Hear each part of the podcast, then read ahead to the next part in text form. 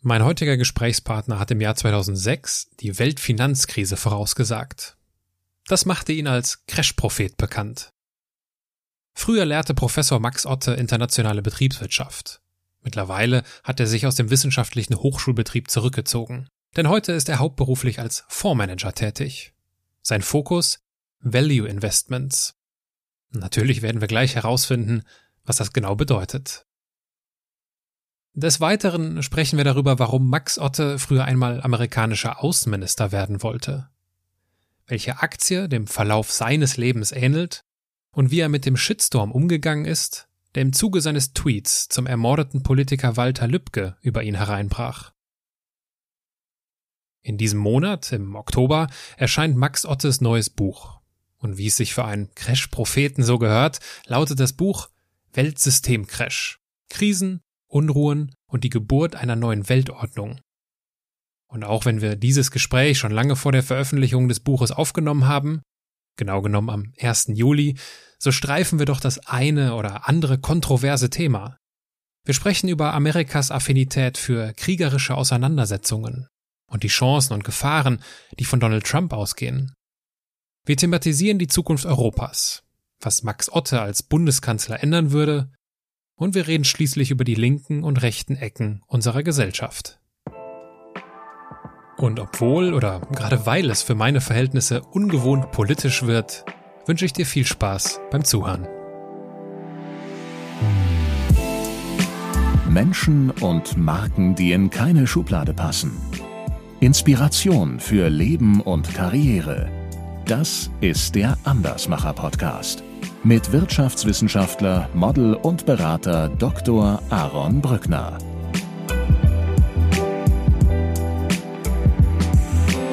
Man merkt dann erst später, wie viel vom Vater in einem selber steckt. Also dieses Interesse für äh, neue Dinge, aber auch der Glaube, die, die Verwurzelung in den Traditionen. Es gab Momente, wo ich äh, tief frustriert war und, und äh, ich erinnere mich an einen Moment, wo ich, wo ich tatsächlich geheult habe, weil ich von einem Partner so enttäuscht war. Angehenden Entrepreneuren kann ich nur sagen, den Satz von Buffett, suche nach Möglichkeit die Beschäftigung aus, die du auch machen würdest, wenn du schon reich wärest.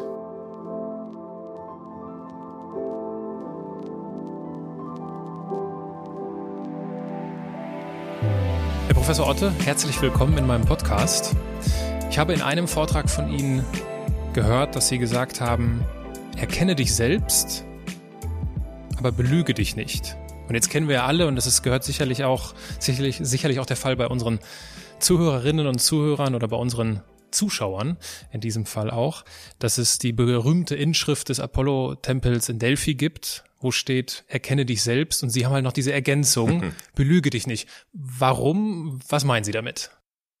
Naja, äh, Wunschdenken führt ja dazu, also es wird ja heutzutage gerne Optimismus im Sinne von Zweckoptimismus propagiert. Also stell dir was vor, you can do it, du kannst alles machen und man muss aber wirklich seine eigenen Charakterzüge kennen.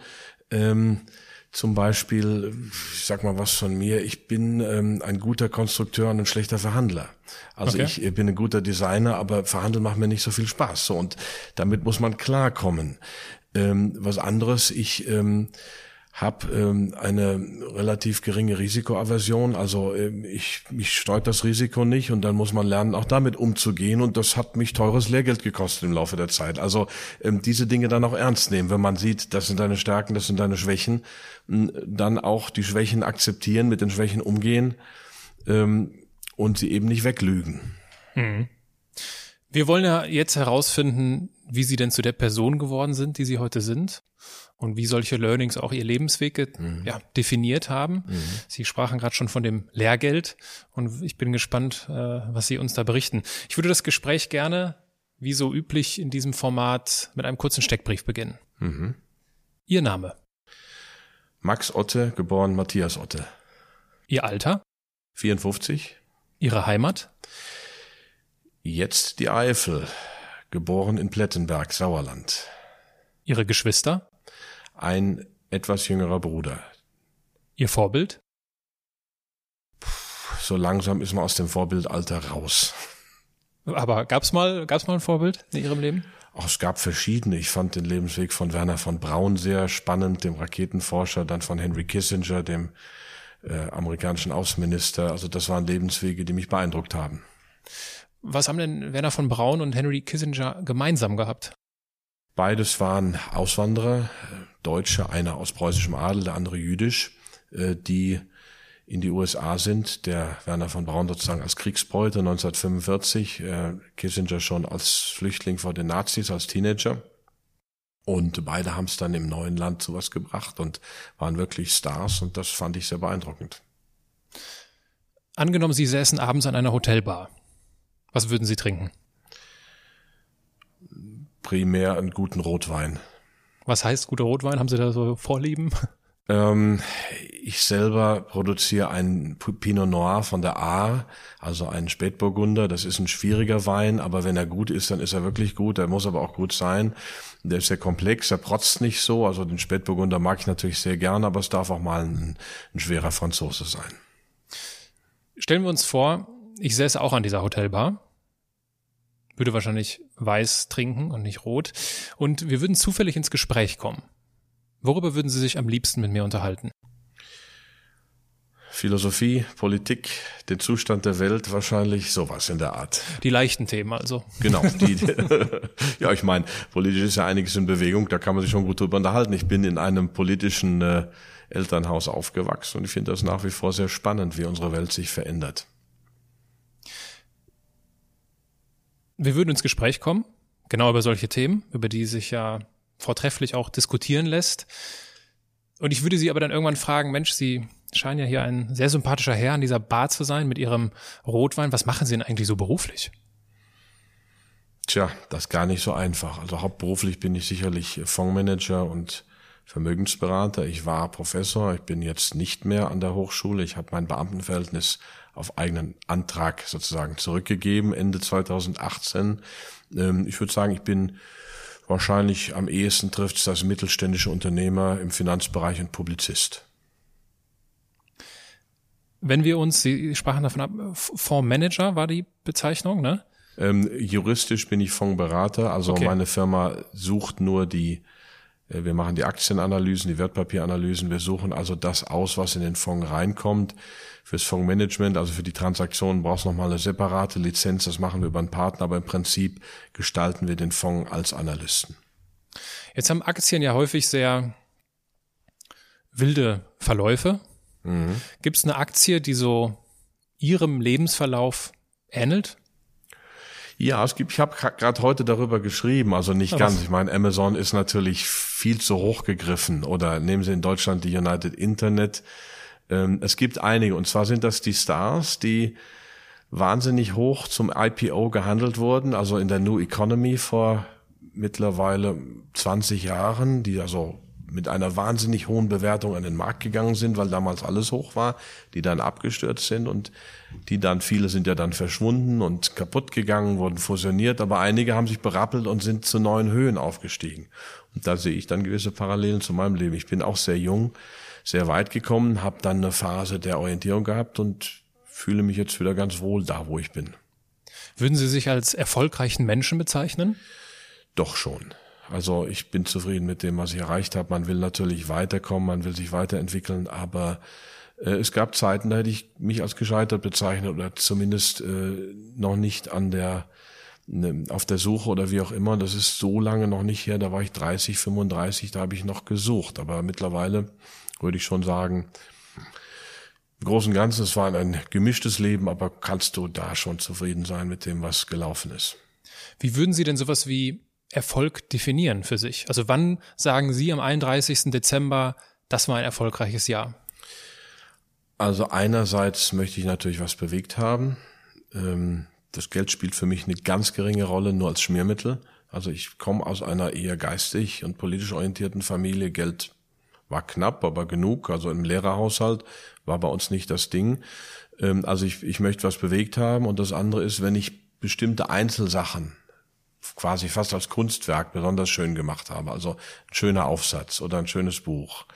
Ähm, dann ist das auch etwas Ästhetisches in sich selber, was, ähm, was auch wirkt, was mir auch ein Gefühl des Erfolgs verschafft.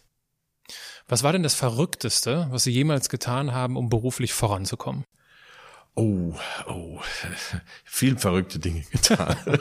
viel verrückte Dinge, also mehr verrückte Dinge, als man vielleicht glaubt. Also das heißeste war sicherlich, dass ich im ähm, ein Jahr, nachdem ich eine Stellung an der Boston University bekommen habe, die zu einer Lebensstellung geführt hätte, einen Fünfjahresvertrag mit Option, also hätte ich da keine silbernen Löffel gestohlen, wäre ich sicherlich da Professor auf Lebenszeit geworden. Das heißeste war sicherlich nach anderthalb Jahren zu sagen, ich kündige, ich gehe zurück nach Deutschland, ich werde Unternehmer, ich baue ein Unternehmen in der New Economy auf. Also wenn ich da heute dran denke, dann äh, wird mir fast ein bisschen schwindelig. Das war schon sehr riskant und äh, ich habe ja dann auch lang gekämpft, aber es war der richtige Schritt. Es war, ich bin meiner Intuition gefolgt und das hat in dem Fall war es richtig. Inwiefern brauchten Sie bei solchen richtungsweisenden Lebensentscheidungen das Feedback von Menschen in Ihrem Umfeld? Ich glaube, das kommt schon eher bei mir innen raus. Also die, die echten Entscheidungen, ich, die, die Menschen in meinem Umfeld, die, ähm, von denen ich Feedback habe, die, die sehen sie hinter mir. Hm. Die stehen da an der Wand. Das sind die großen Weisen der letzten 2000 Jahre. Ich glaube, wenn man sich in die vertieft, dann sieht man manche Dinge etwas anders, als wenn man nur aus dem direkten Umfeld heraus das Feedback bekommt. Lassen Sie uns ganz vorne beginnen und in Ihre Kindheit einmal blicken. Wenn Sie an Ihre Kindheit zurückdenken, welche Bilder entstehen denn vor Ihrem inneren Auge? Es war eine glückliche Kindheit. Es waren viele Menschen im ganz kleinen Haus. War, mein Vater war Flüchtling aus Schlesien, die Mutter aus der Pfalz, Onkel, Tante, Oma, Opa, Großonkel, der zwergwüchsig war, der als junger Mensch noch vor dem Ersten Weltkrieg über den Balkan mit einer Zirkustruppe gereist ist, der Onkel Gustav, den ich noch bis vier miterlebt habe. Ähm, also in diesem großen, in diesem kleinen Haus, diese Großfamilie, mein Bruder, also viele Personen in so einem kleinen Haus, es war immer was los. Ich habe eine sehr glückliche Kindheit gehabt. Für meine Mutter, die aus einem, von einem großen Bauernhof kam, in diesen beengte Verhältnisse hineinkam, war es sehr schwierig. Ähm, die hat also doch damit zu kämpfen gehabt. Sie hat das akzeptiert, sie hat auch viel draus gemacht, aber für uns Kinder war es super. Und gab es schon zu dem Alter Anzeichen dafür, was Sie heute beruflich machen? Naja, also Finanzmanager wird man derzeit nicht, aber ich weiß, dass ich mit viereinhalb ganz fasziniert, wie viele andere Millionen auf der Welt die Mondlandung verfolgt habe und danach hatte ich mir dann habe ich mir dann äh, ein Kissen auf den Rücken geschnallt und die Taucherbrille übergesetzt und habe also wochenlang Astronaut gespielt und das vielleicht dann später das Interesse für die Raumfahrt für Werner von Braun und so weiter. Also das war ein ganz wichtiges Erlebnis, was ich meine, es ist jetzt 50 Jahre her, man muss sich das überlegen und wir waren seitdem nicht wieder auf dem Mond. Also, ähm, also aber das äh, war ein Erlebnis, was ich bewusst schon wahrgenommen habe. Und dadurch auch diese Affinität zu den USA? Oder wie kam das? Das ist sicherlich eins. Dann hat man später Karl May gelesen und mit den ganzen Indianern und so weiter und, und, und äh, Fritz Steuben, Tekumsee, äh, großartige dramatische Romane. Also das waren alles so Dinge natürlich, die da spielten und von daher gab es diesen Bezug in gewisser Weise. Gut, jetzt habe ich früher auch Karl May gelesen. Mhm. Ich wollte aber nicht amerikanischer Außenminister werden. Wie naja, kam das, das denn bei Ihnen? Nee, das mit dem Außenminister ist äh, vielleicht ein bisschen hochgegriffen, war sicherlich auch eine ähm, eine Vision, aber wenn es dann irgendwie ein hoher Staatsbeamter im Außenministerium gewesen wäre, dann wäre es ja auch schön gewesen. Also ähm, wenn man sich für Weltpolitik interessiert, dann war relativ schnell klar, und da war ich Teenager noch, dass, ähm, dass also die Action drüben ist. Dass also damals war ja Deutschland noch geteilt, es war, ähm, es herrscht der Kalte Krieg, ähm, Deutschland war nicht souverän, zumindest nicht voll souverän. Ähm, man kann sich überstreiten, ob wir heute souverän sind. Ich würde auch das verneinen. Zumindest de facto sind wir nicht souverän, auch durch die ganzen Verträge, die wir haben. Ähm, also da war die, die große Politik, das fand ich spannend, ähm, also irgendwo ins Zentrum des Geschehens hinein und ähm, ja, das war dann schon so ein, so ein Bild, was ich vor Augen hatte. Wie alt waren Sie da? Müsste das, also 16, 17 würde ich sagen. Wenn Sie sich jetzt zurückversetzen in dieses Alter, wo Sie ja, wo diese Vision an, an Haptik gewinnt des amerikanischen Außenministers. Oder des Staatsbeamten. Wie oder des immer. hohen Staatsbeamten. ähm, mit welchen drei Begriffen hätten Sie denn jetzt damals die USA beschrieben? Ja, Zentrum der Weltpolitik, ähm, technologisch vorne und dritter fällt mir jetzt so groß, frei, groß vor allem. Also das hat ja der Schwarzenegger auch immer gesagt, Österreich war ihm zu klein. So Österreich mhm. ist natürlich noch mal einen Ticken kleiner, als es die alte Bundesrepublik war, aber das spielt natürlich auch äh, eine Rolle. Ja. Inwiefern hat sich denn Ihr Bild von Amerika verändert im Laufe der Jahre? Ähm, ich bin Amerikaner, ich habe ja die Staatsbürgerschaft erworben. Mhm. Ich habe auch an einer Elite-Uni promoviert, das war Teil des Plans, äh, aber irgendwie hat es mich dann doch nach Europa zurückgezogen und ähm, die Welt braucht eine Ordnungsmacht oder mehrere Ordnungsmächte, aber ähm, sagen wir mal so, wenn eine Ordnungsmacht in der Defensive ist, dann greift sie unter Umständen auch zu Mitteln, die nicht mehr so ganz klasse sind. Also hm, mein Professor Robert Gilpin sprach von der Theorie der hegemonialen Stabilität, also eine Hegemon, eine Ordnungsmacht schafft diese Regeln, gewöhnt sich dran, verteidigt sie dann immer aggressiver auch gegenüber neuen Rivalen. Das war auch zum Beispiel der Fall um 1900, als England weit vor Deutschland mit Kriegsplanungen gegen Deutschland anfing, um 1906 rum. Also man ist nicht in diesen Ersten Weltkrieg reingeschlittert. England hat ganz bewusst Kriegsplanungen durchgeführt. Auch Generalstäbe, Frankreich, England haben miteinander kooperiert, schon am, am englischen Parlament vorbei. So, also diese äh, großen Bewegungen. Und da sehe ich im Moment eben gewisse imperiale Anwandlungen in den USA, die ähm, auch zu sehr unguten Ergebnissen führen können. Also sehe ich, sehe ich die Politik mittlerweile kritischer. Haben Sie ein konkretes Beispiel für diese Entwicklung? Naja, man sieht äh, die Unruhen in Nordafrika, wo also sicherlich, wo also auch zugegebenermaßen, wurde ja vielfach zugegeben, die Amerikaner auch ähm, Rebellen, zum Teil auch islamistische Rebellen, das wird zwar immer äh, weggeschoben, aber also wo man wirklich auch Umstürze ähm, mit befördert hat und ähm, das sehe ich schon sehr kritisch. Auch die ganzen Geschichten der Ukraine sind noch nicht geklärt. Oliver Stone, der bekannte Regisseur, hat ja mal 90 Minuten Doku über die Ukraine gemacht. Also wer da was und warum, das werden vielleicht spätere Geschichtsschreiber mal wirklich auseinanderbröseln können. Also ähm, es brodelt in der Welt, es gibt mehrere Unruheherde und nicht alle sind von selbst entstanden. Und das sehe ich sehr kritisch, gerade in dieser kritischen Phase, in der die Welt ist. Kritisch sein ist ja eine ganz wichtige Kompetenz. Und jetzt ist es ja heute viel, in vielen Fällen so, dass dieser, diese Kritik sehr schnell verstanden wird als Verschwörung. Mhm. Geistert immer schnell dieser Begriff der Verschwörungstheorie mhm. herum. Wie bewerten Sie das? Mhm. Also können wieder hinter mich schauen auf die letzten 2000 Jahre der Politikgeschichte. Da steht der Thukydides. Das ist mein großer Lehrmeister. Der hat mal was gesagt in seiner Geschichte des Peloponnesischen Krieges. Äh, fällt im, im melischen Dialog das Zitat, äh, die Starken machen, was sie wollen und die Schwachen leiden, was sie müssen. Die internationale Politik ist immer noch ein schmutziges Geschäft. Es gibt Geheimdienste. Die USA haben eine Million Leute in den verschiedenen Geheimdiensten. Die wollen auch beschäftigt sein. Also als Merkels Handy abgehört wurde, hat Obama das lapidar weggewischt ist und gesagt, that's what Secret Services are doing. Das ist, was Geheimdienste so tun. Ende. Ende der Diskussion. Und ähm, der Begriff Verschwörungstheorie, den gibt's doch schon immer, aber eine erstaunliche Karriere hat er gemacht auf Anweisung des CIA.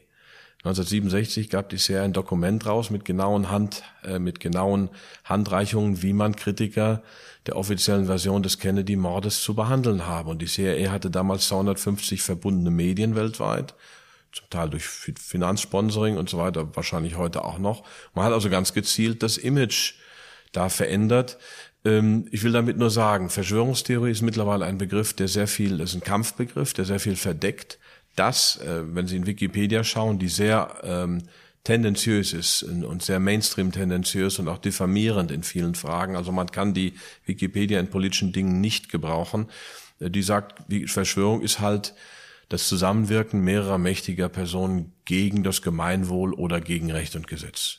Sowas passiert ständig. Mhm. So, und für mich als Politikwissenschaftler oder für die Medien ist es doch genau die Aufgabe, diese Dinge aufzuspüren und möglichst offen zu legen.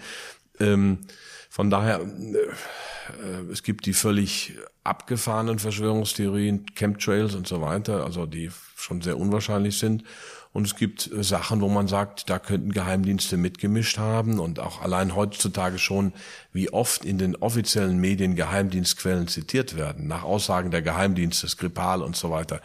Das zeigt Ihnen, dass Geheimdienste heute ein sehr aktives, eine sehr aktive Rolle in der Politik spielen und nicht nur Informationen sammeln, sondern eben auch andere Dinge tun. Und ähm, das sind Themen, die werden ungern angesprochen.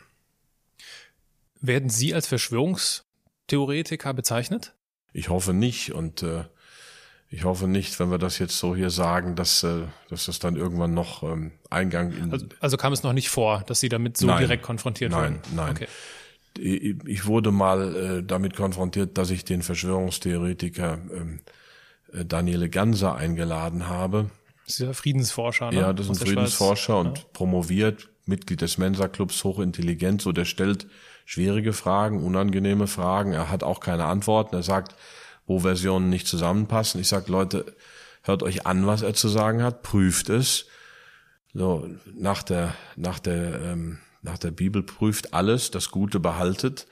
Nur so kommen wir weiter. Äh, und auch Ungeheimtheiten in, in äh, offiziellen Versionen.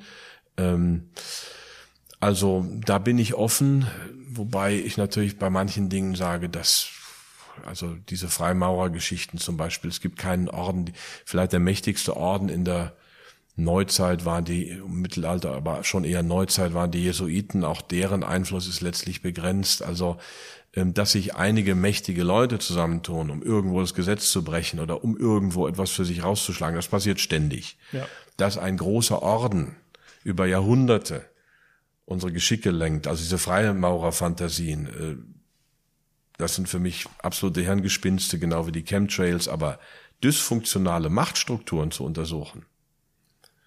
Das wird eben auch mit diesem Begriff subsumiert und abgekanzelt. Ähm, dysfunktionale Machtstrukturen zu untersuchen, das ist Aufgabe des Sozialwissenschaftlers, des Politikwissenschaftlers und auch eigentlich des Journalisten. Heutzutage posaunen die meisten Journalisten ähm, gerne die laufende Meinung heraus und, und be viele betätigen sich auch als Aktivisten für den Mainstream.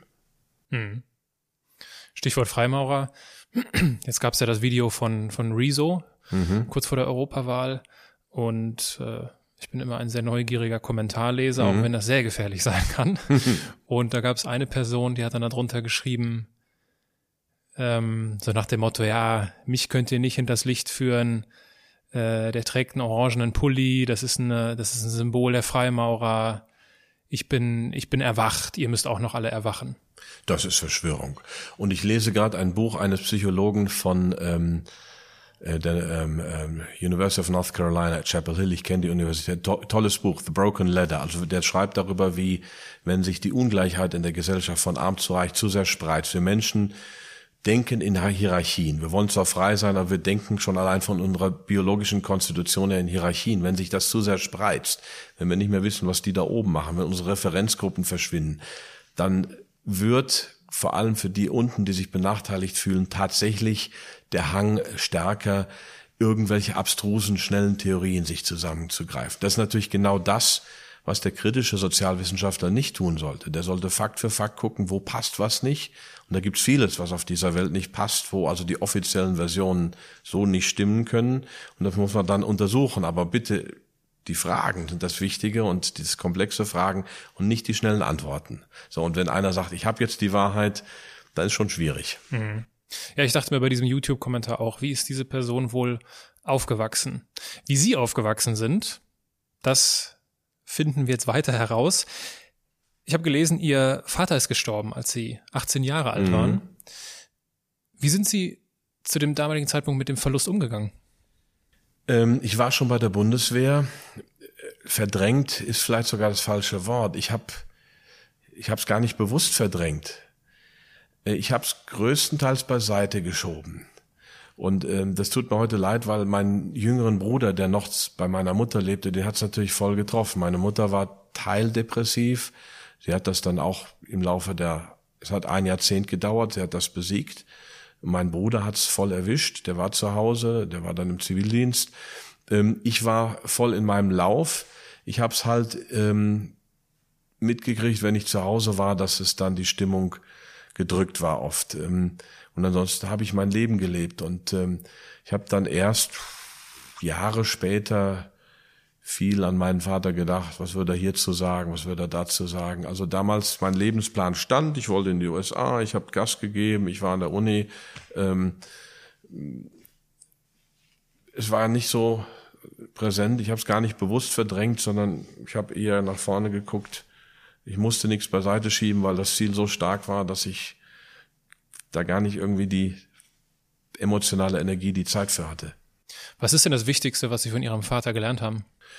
Vieles. Ehrlichkeit, Offenheit, äh, Gradlinigkeit. Ähm, also er ist ein großes Vorbild. Das habe ich aber auch erst später gemerkt. Ähm, ähm, als er gestorben ist, ich glaube, der Campino hat mal ein Lied das über seinen Vater gemacht, das gar nicht so anders war. Man hat einen ganz anderen Lebenslauf als ich, ähm, aber sein Vater war wohl noch konservativer als meiner. Ähm, ähm, ja, aber man merkt dann erst später, wie viel vom Vater in einem selber steckt. Also dieses Interesse für ähm, neue Dinge, aber auch der Glaube, die, die Verwurzelung in den Traditionen.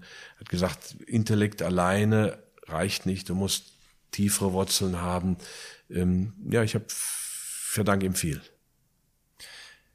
Jetzt sagen Sie ja, es war jetzt nicht so diese diese emotionale Betroffenheit. Sie, das Ziel war zu stark, haben Sie gesagt. Gleichzeitig haben Sie, haben Sie seinen Namen übernommen. Ihr ursprünglicher mhm. Vorname ist ja Matthias. Richtig. Wie kam das denn? Ähm, da gab es mehrere Gründe. Es war natürlich schon ähm, zu Ehren meines Vaters. Es war auch für die USA leichter. Also es kamen da verschiedene Dinge zusammen. Okay.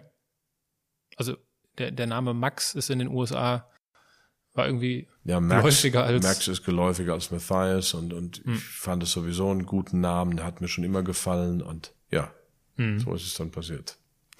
Wir haben kurz im Vorgespräch gesprochen, Sie wären ja auch beinahe in Wittenherdecke gelandet für Ihr Studium und äh, hatten dann die Möglichkeit, nach Passau zu gehen, sind dann in Köln gelandet. Ich sollte, ich wurde, es wäre Sie gezwungen nach worden, nach Passau genau. zu gehen. Das wollte ich nicht.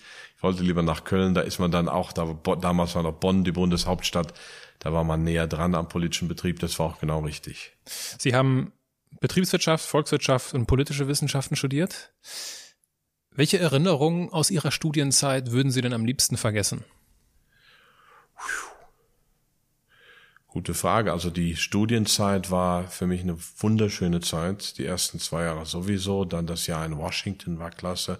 Also ich habe, ähm, als ich dann aus Washington nochmal zwei Jahre nach Deutschland zurückkehrte, bevor ich dann nach Princeton ging, das war dann, war man raus aus der Peer Group und das war keine so schöne Zeit. Und die würde ich am ehesten vergessen wollen. Wem würden Sie denn davon abraten, studieren zu gehen? Ähm, das Studium hat sich ja sehr geändert. Damals in Köln gab es fast keine Struktur. Du konntest machen, was du wolltest. Du hast irgendwie deine zwei Hauptseminarscheine später machen müssen. Und das gesamte Wissen wurde in zehn schriftlichen Prüfungen abgefragt. Für mich ideal. Ich konnte also das gesamte Studienwissen, Examensprinzip, zehn schriftliche Prüfungen, an mündliche. Ich konnte mich also zwei Monate vorher, vorher hinsetzen, die Bücher durchkloppen und dann war ich bereit für die Prüfung. Es passte für mich ideal, aber für andere, die mehr Struktur haben wollten, wäre das schlecht. Also heute ähm, ist natürlich auch das Studium so inflationär. Man kommt ja fast ohne Studium in keinen Job mehr rein, auch nicht mehr in die gehobenen Ange oder in die angestellten Jobs, die früher normale Berufsausbildung hatten. Die meisten müssen heute studieren, würde ich sagen. Ähm, da muss man sich halt überlegen, ob es praktischer ist oder theoretischer ist. Ähm, aber mir wird's heute mit der Verschulung, mit den Peer Reviews bei den Professoren keinen Spaß mehr machen. Also die Professoren früher, das waren kleine Eminenzen.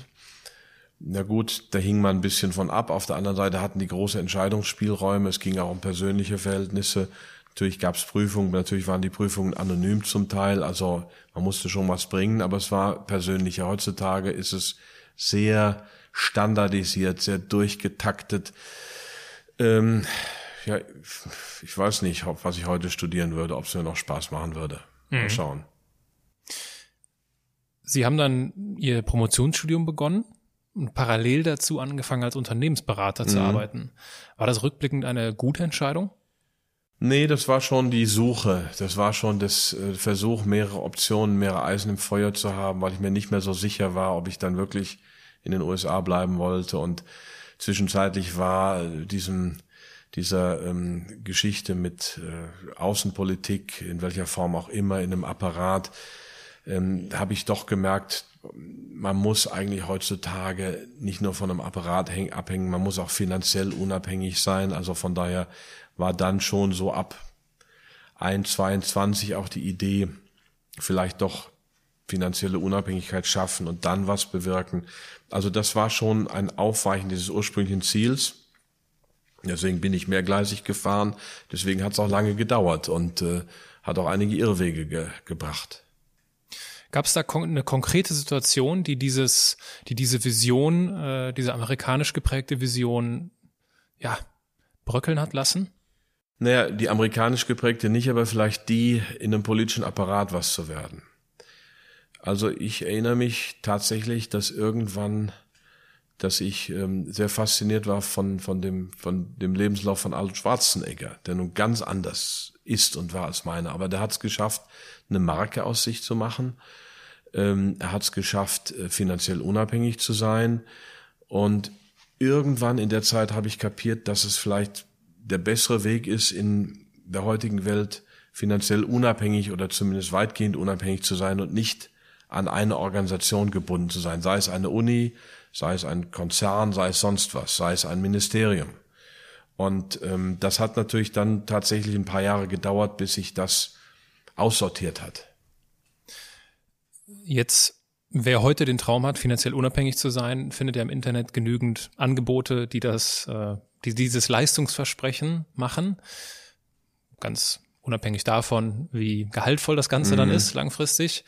Wie sah das denn damals? War wahrscheinlich in den 90ern, vermute ich, wenn wir jetzt so zurück drehen. Frühe 90er, Uhr, ja. Ne, in den 90ern. Ja. Wie, was haben Sie denn dann gemacht mit diesem, mit dieser, mit diesem Impuls, finanziell unabhängig zu sein? Nee, für einen Wirtschaftswissenschaftler war es, ähm, eigentlich gab es immer, also die, die Modebranchen bis heute und damals auch waren Unternehmensberatung und Investmentbanking und ich habe mich natürlich beworben bei Beratern, bei Investmentbankern, habe fast nur Absagen bekommen. Also bei einer sehr bekannten Unternehmensberatung, wo Konsensprinzip herrscht. Die haben sieben Interviews mit mir geführt und nachher war es so, dass die Senior-Partner mich wollten unbedingt und ein paar der einfachen Berater nicht. Also und da es Konsensprinzip war, also ja. das hat aber auch was mit meiner Persönlichkeit zu tun. Auch dieses Ergebnis der des, des Review-Prozesses, das irgendwie wie auch immer. Ähm, ein Angebot hatte ich aus dem Investmentbanking, aus dem Immobilienbereich einer Bank. Ähm, da habe ich mich aber dann doch entschlossen, ähm, fertig zu promovieren und ähm, ja, ähm, habe das dann durchgezogen. Was meinen Sie damit, dass das ein Ausdruck Ihrer Persönlichkeit ist?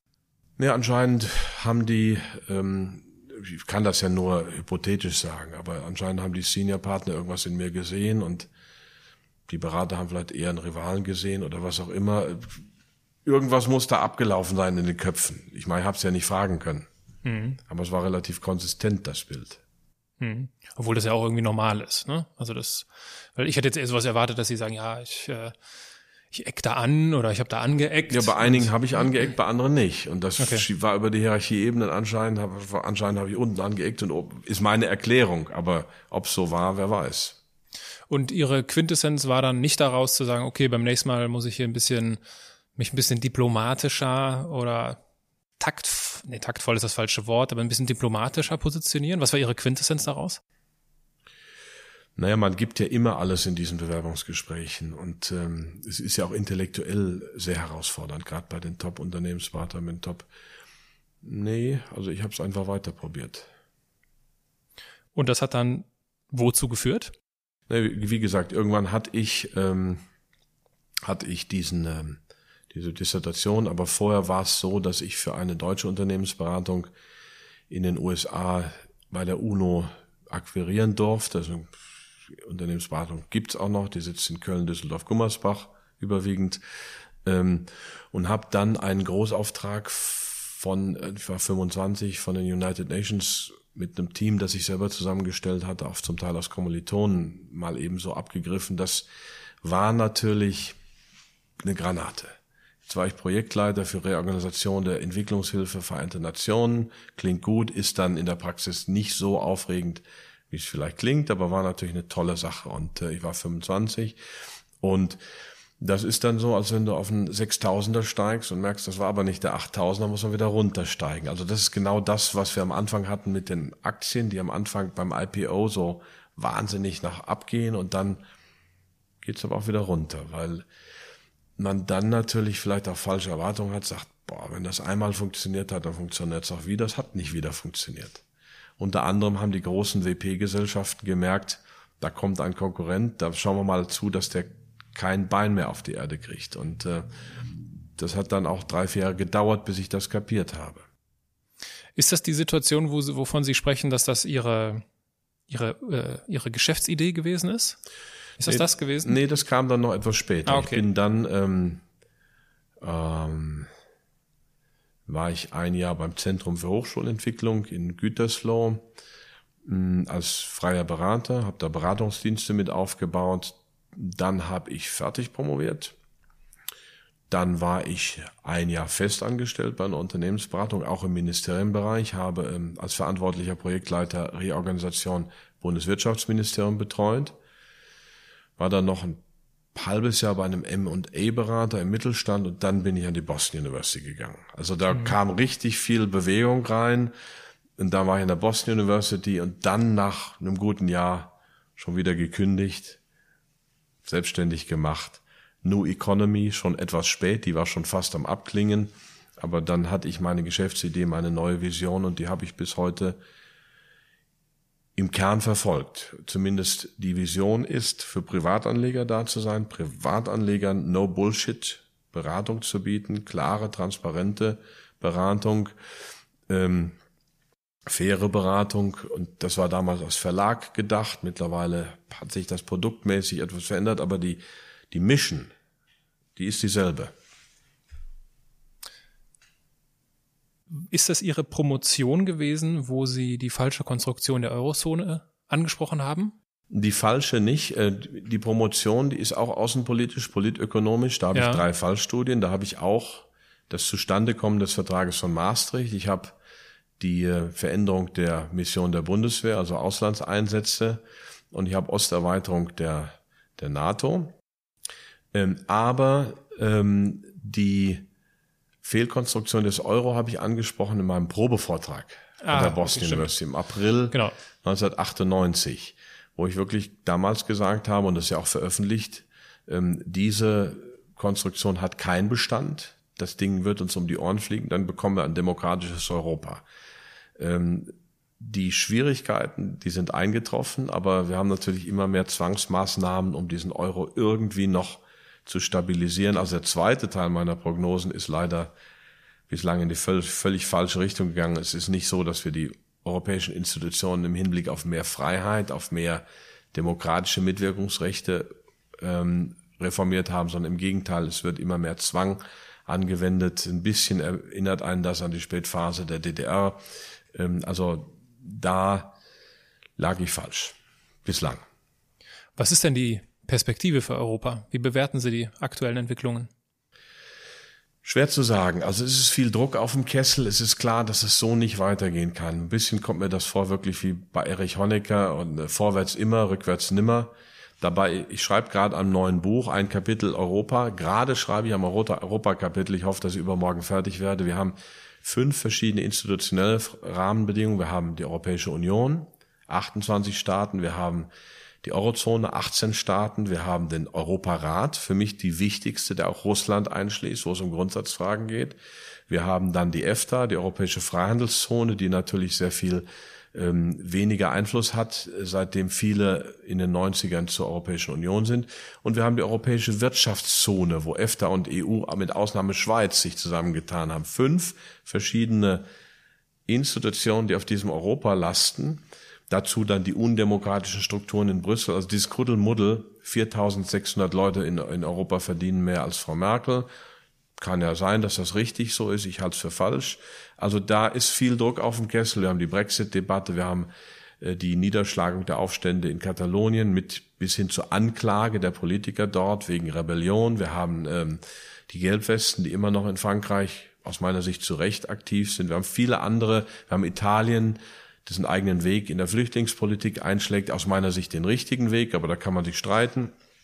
Also Europa steht massiv unter Druck. Ähm, und es wird Zeit, dass wir wirklich eine Reform finden. Es ist völlig klar, dass ähm, Europa in der einen oder anderen Form kooperieren muss, zusammenwachsen muss. Ähm, ich glaube, kein vernünftiger Mensch würde das in irgendeiner Form bestreiten. Aber dass ähm, diese Europäische Union dringend reformbedürftig ist, äh, das glaube ich schon. Gibt es denn da alternative Lösungskonzepte, also dieses Zusammenwachsen ohne diese, ja, ohne dass diese Abhängigkeiten zu groß werden? Ich, ich, es ist ja einfach auch eine Herausforderung, mhm. das möglich zu machen. Gibt es da alternative Lösungen? Naja, äh, Italien fängt jetzt an, mal eine Parallelwährung vorzubereiten mit den Mini-Bots. Ob das dann umgesetzt wird, ist die Frage. Ist natürlich, ich kann jede Währungsunion auch wieder auflösen. Natürlich gibt es da Kosten, ich muss das durchrechnen.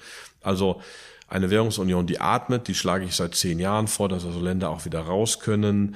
Wir müssten ähm, dringend ähm, das Wahlrecht reformieren, so dass nicht ähm, jemand aus Zypern oder Malta zehn bis zwölf Mal so viel Gewicht hat wie jemand aus Deutschland. Also das Prinzip One Man, One Vote, äh, One Woman, One Vote. Dann ähm, diese Immunität von EZB und ESM, also frei von jeglicher Strafverfolgung. Äh, also da hat sich eine wirklich abgehobene Elite gebildet. Es gibt ganz viele Dinge, die man anfassen müsste.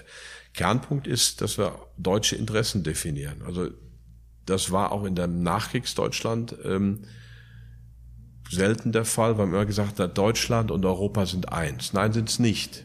Also wir brauchen Europa, aber wenn wir nicht sagen, das ist das deutsche Interesse, dann dankt man uns das nicht, sondern man misstraut uns vielleicht sogar, weil wir uns nicht offenbaren. Die Franzosen wissen klar, was ihre Interessen ist. So, man muss es auf den Tisch legen und da muss man Kompromisse finden. Und das hat Deutschland lange versäumt und das wäre wichtig, dass wir das tun. Das klingt ein bisschen nach Germany First. Amerika hat immer äh, America First gemacht.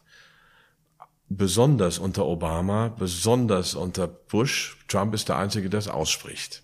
Also die Amerikaner waren viel geschickter, diese America First Politik unter dem Deckmäntelchen des Multilateralismus zu betreiben.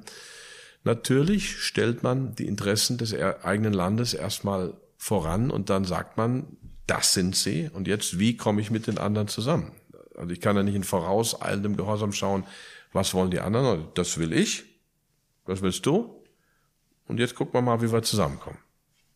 Mhm. Also ist für mich völlig logischer und normaler Weg.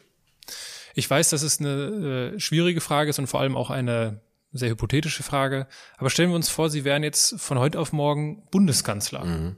Ja, also eigentlich will ich den Job nicht. das kann ich mir, das kann ich mir vorstellen. Ungeachtet dessen, was äh, und natürlich ist es, kann das keine, kann das jetzt auch keine Antwort von Ihnen sein auf, mhm. auf Vollständigkeit, ja. das ist mir völlig bewusst. Aber was sind denn so Themen, wo Sie sagen, das wären meine drei wichtigsten Themen, die würde ich angehen, damit würde ich mich beschäftigen, da würde ich hm, dafür Sorge tragen, dass ich Mitstreiter finde?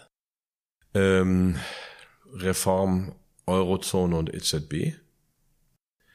Sozialpolitik. Wir haben in den letzten ähm, Jahrzehnten eine, ein Schrumpfen der Mittelschicht gehabt. Wir haben neue Armut, also das, was Kühnert und Co. sagen, ist nicht alles falsch. Wir müssen den Hyperkapitalismus einhegen. Und ähm, das dritte, ich sag vier Themen, vielleicht das dritte ist, ähm, also Eurozone EU, Sozialpolitik, also auch Angebote wirklich an die Mittelschicht, an die Ärmeren, bis hin, was macht man im Mietbereich, wo die Preisexplosionen davonlaufen. Äh, dann ähm, Datenschutz, Freiheitsrechte, Kontrolle der großen Technologiekonzerne, Google, Apple und so weiter. Und viertens Friedenspolitik. Aber die Reihen, also die Reihenfolge will ich, also Aussöhnung mit Russland, ähm, äh, gesamteuropäische Friedenspolitik, das wären meine großen Themen. Mhm. Jetzt haben Sie, was für mich noch nicht so ganz zusammenpasst, ist, Sie, Sie gehen in die USA, Sie sind extrem politisch oder politikaffin, wachsen damit ja auch auf. Dann verspüren Sie das Bedürfnis, äh, sich unternehmerisch entfalten zu wollen, was mhm. ich nachvollziehen kann. Da würde ich gleich auch gerne noch ausführlicher drüber sprechen. Und dieses, also dieses politische Herz ist ja immer noch sehr stark in Ihnen, aber das Geld verdienen Sie ja dann in erster Linie im Großbereich der Finanzen. Wie, wie passt das denn zusammen? War das nie irgendwie ein Widerspruch für Sie? Ein Widerspruch überhaupt nicht. Es ist, nein, Widerspruch sehe ich da gar nicht. Also meine Kunden sind Mittelständler, sind Bürgerinnen und Bürger, denen ich hoffentlich eine sehr faire Leistung anbiete. No Bullshit. Versteht die Finanzmärkte, helfe euch eigenes Vermögen aufzubauen. Langfristig keine schnellen Geschäfte. Also das, ich denke, dass ich da ein Geschäftsmodell entwickelt habe, von dem alle Seiten was haben. Ähm, meine Zielgruppe sind mittelständische Unternehmer, sind, ist die Mittelschicht. Habe mit diesen großen Family Offices nichts am Hut. Ähm, also Widerspruch gar nicht. Und warum? Weil ich irgendwann, glaube ich, für mich verstanden habe, wenn du in irgendeinem Rädchen bist, in der Partei, im Parteiapparat oder in einem Ministerium oder sonst wie, dann bist du in so viel Zusammenhängen gefangen, dann hast du nicht diese Freiheit, dich auszudrücken, die du hast, wenn du finanziell unabhängig bist. Und von daher, jetzt im Rückblick, ist, ist das, ähm, war der Weg der richtige. Ich kriege natürlich im Moment auch genug Gegenwind und genug Druck, trotz meiner Freiheit. Es sind Kunden abgesprungen, es wird, wird diffamiert, es werden, es wird auch Einfluss genommen, aber ich glaube, ich habe genug Freiheit, um zu sagen, was ich sagen will. Mhm. Was kann denn der, ich spreche von der Mittelschicht, mhm. was kann denn der durchschnittliche Bürger der Mittelschicht tun, um Vermögen aufzubauen? Ja, wir Deutschen sind, also das wichtig ist, früh anzufangen. Das kapieren die wenigsten. Die meisten denken erst ab, frühestens ab 30 daran oder wahrscheinlich noch später, wenn das Haus gebaut ist. Das Haus ist auch ein Geldfresser oftmals. Mhm. Also ich muss im Prinzip, wie beim Sport, eine gewisse Disziplin an den Tag legen, wirklich sparen, mit dem Budget auskommen und langfristig in Aktien investieren. Eisern. Auch kleine Beträge. je früher, desto besser. Okay, und jetzt sagen Sie ja, Sie haben es auch eingangs des Gesprächs gesagt, das Geld ist jetzt nicht so die Priorität. Geld ist Ihnen nicht wichtig, haben Sie gleich mal an anderer Stelle Kann gesagt. Kann man sagen. Gleichzeitig haben Sie ja das, diesen Traum von der finanziellen Unabhängigkeit. Mhm. Also irgendeine Bedeutung hat Geld dann ja durchaus, weil sonst wäre das nicht möglich. Richtig. Und Sie verdienen ja Geld ja. mit Geld. Mhm. Wie passt das zusammen? Im Moment, Geld nicht wichtig heißt, dass ich mich nicht an meinem Bankkonto messe, ob das, ähm, wer ich bin und was für einen Erfolg ich habe. Mhm. Ob, da eine Million liegt oder zehn oder zwanzig, das ist für mich kein Erfolgsmaßstab.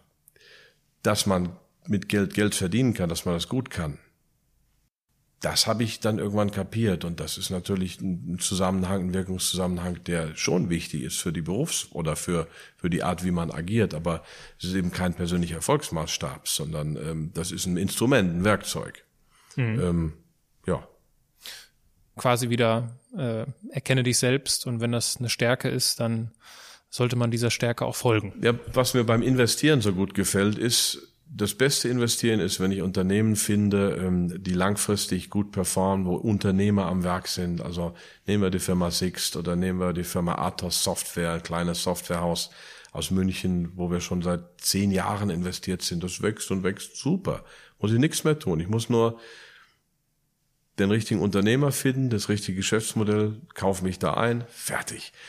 Ähm, also investieren ist sehr strategisch. Es hat nichts mit schnellem Trading zu tun. Es ist nicht kontrovers, man muss sich nicht streiten, man darf sich eigene Gedanken machen, also eigentlich ein idealer Brotberuf für mich. Sie haben mal gesagt, Unternehmer sind Besessene. Mhm. Wovon sind Sie denn besessen? Dieses Geschäftsmodell zum Erfolg zu führen. Denn es stand ja zwei oder dreimal sogar auf der Kippe, wenn Partner ähm, abgesprungen sind, wenn man mir das Unternehmen entwenden wollte, also oder aus der Hand reißen wollte. Das war in der No Economy zweimal der Fall, dass mich Partner ausboten wollten. Und dann müssten sie sagen, gehe ich an die letzten Reserven, um das Ding durchzuziehen oder nicht. Und viele und die meisten Unternehmer haben solche Punkte gehabt, wo sie ganz kurz vor dem Scheitern standen oder schon gescheitert waren und nochmal angefangen haben. Und ich habe bestimmt drei oder viermal quasi wieder angefangen, bis das Ding lief. Und äh, ja, ähm, das braucht man, glaube ich, auch. Es gibt ganz wenige, wo das so glatt läuft, wo also ähm, diese Krisenpunkte nicht kommen. Und dann bei diesen Krisenpunkten zeigt sich dann eben, wie viel Besessenheit man in sich hat. Welcher Krisenpunkt fällt Ihnen da spontan ein oder am ehesten ein? Naja, die, ähm, der Zusammenbruch der No Economy. Ich bin relativ spät zurückgekommen. Ähm, es war schon mein zweiter Joint Venture Partner. Der allererste hatte sich nicht realisiert. Das war der Motley Fool aus den USA. Die sind jetzt wieder in Deutschland. Die waren so ein bisschen auch Ideenpate, lange Geschichte. Und dann hatte ich zwischendurch noch einen Joint Venture Partner und dann war ich mit Freenet zusammen und Freenet wollte dann raus aus dem Joint Venture, aber wollte quasi das so lösen, dass ich rausgehe und komplett weg bin. Und dann gab es ja sogar eine Insolvenz. Ich habe Insolvenz angemeldet. Der Schaden war minimal, 30.000 Euro ungefähr. Also ich kann da mit gutem Gewissen sagen, dass ähm, der Schaden recht minimal war. Aber ähm, damit war das Ding abgeschrieben und ich konnte in Ruhe das Geschäft weitermachen. Es war auch juristisch alles vollkommen äh, korrekt und konform, aber Freenet war natürlich trotzdem mächtig sauer und dann kamen die Klagen, da musste ich also zwei Jahre lang äh, mich vor Gericht verantworten. Das war nicht schön. Das ist vor allem auch teuer, kostet wahrscheinlich auch sehr viel Lebensenergie. Richtig. Wie sind Sie damit umgegangen? Naja, wie Sie sagen, Besessenheit in dem Moment, entweder klappt's oder nicht. Und das war in gewisser Weise wie beim Tod meines Vaters. Da war ein Ziel und dann ist man auf das Ziel fokussiert und den Rest nimmt man so am Rande wahr. Gab es Momente, wo Sie an dieser Vorgehensweise gezweifelt haben? Na, es gab Momente, wo ich äh, tief frustriert war und, und ähm, ich erinnere mich an einen Moment, wo ich, wo ich äh, tatsächlich geheult habe, weil ich von einem Partner so enttäuscht war. Da habe ich gedacht, so, so ein Arschloch kann das doch nicht sein. Also so und, und diese Momente gab's klar. Ähm, ja, und dann habe ich weitergemacht. Was hat dazu geführt, dass Sie weitergemacht haben? Weil so einfach ist es ja dann in der Praxis nicht. Was sind so, und das vielleicht auch mit Blick auf so, ja, den Erkenntnisgewinn unserer, unserer Zuhörer, was, was hat Ihnen da geholfen, diese, diese, ja, diese Hoffnung ist es ja letztendlich, weiterzumachen Ich war Mitte zusammen. Ende 30. Der Max Schmeling schreibt das mal so schön in seiner Autobiografie. Der hat ja vor dem Zweiten Weltkrieg war sehr erfolgreich, dann hat er verloren gegen den Joe Louis und dann wurde er normal zur Wehrmacht eingezogen, musste in Kreta äh, als Fallschirmjäger, war da dann ziemlich verletzt und hat nach dem Kriegsende nochmal geboxt, aber nur wenige Male, um sich Startkapital zusammenzuholen. Da war er um die 40.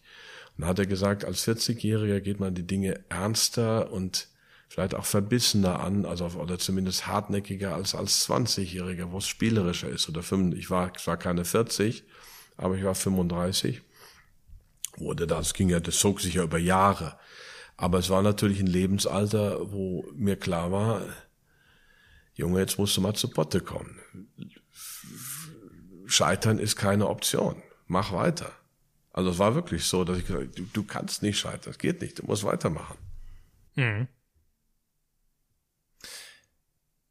Sie waren ja parallel immer auch akademisch unterwegs. Das mhm. lief ja sehr viele Jahre, also Sie sagten es ja eingangs, bis Ende letzten Jahres zweigleisig, mhm. mhm. genau genommen, natürlich mit unterschiedlichen Schwerpunkten dann. Gab es denn mal Situationen, wo sich ja, diese, diese Karriere als Professor, also die akademische Laufbahn auf der einen Seite und die Laufbahn des Unternehmers auf der anderen Seite, wo sich diese Seiten nicht so gut verstanden haben, wo die sich nicht kombinieren ließen?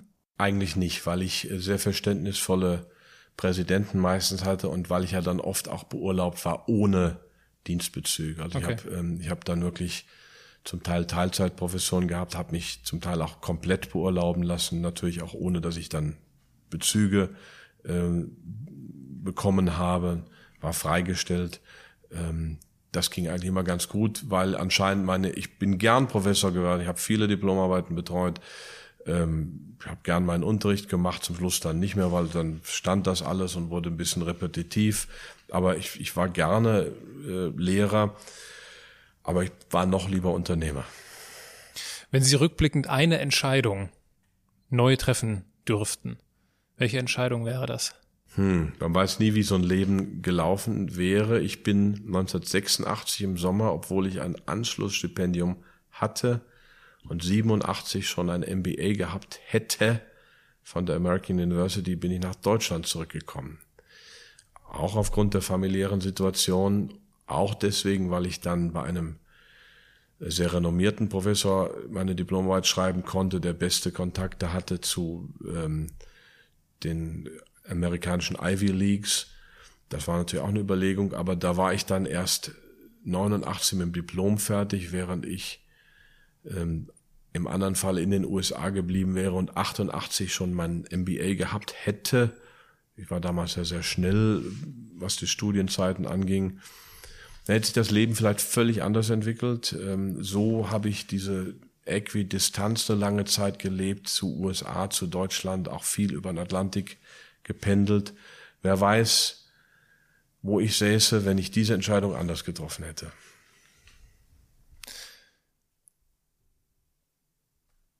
Sie haben mal in einem, in einem Vortrag gesagt, dass nicht jeder das Potenzial hat, nicht jeder das Potenzial zum Entrepreneur hat. Das ist aus meiner Sicht sowas von eindeutig. Ich ist auch nicht jeder der geborene Malermeister, nicht jeder der geborene äh, Sozialphilosoph. Also natürlich ist auch nicht jeder der geborene Unternehmer, ist doch völlig klar. Ich würde sagen, relativ wenige Menschen sind Unternehmer. Die meisten wollen ihre Nische, wollen da sich wohlfühlen, wollen ihre Circle of Competence, fertig. Mhm. Also diese Idee, dass jeder Unter Unternehmer sein sollte, das ist im heutigen Hyperkapitalismus, wird das ja gerne verbreitet und so weiter. Aber die meisten Menschen wollen einen klaren Ordnungsrahmen, wollen ihre Leistung abliefern. Fertig. Was haben denn aus Ihrer Erfahrung nach erfolgreiche Entrepreneure oder erfolgreiche Unternehmer alle gemeinsam? Ja, eben diese Besessenheit. Und die erfolgreichsten sind halt wirklich von einer Sache besessen und machen nicht 20 Dinge, sondern Henry Ford hat immer wieder Automobil und nachdem er gescheitert war, wieder und so weiter. Sam Walton mit seinem Walmart.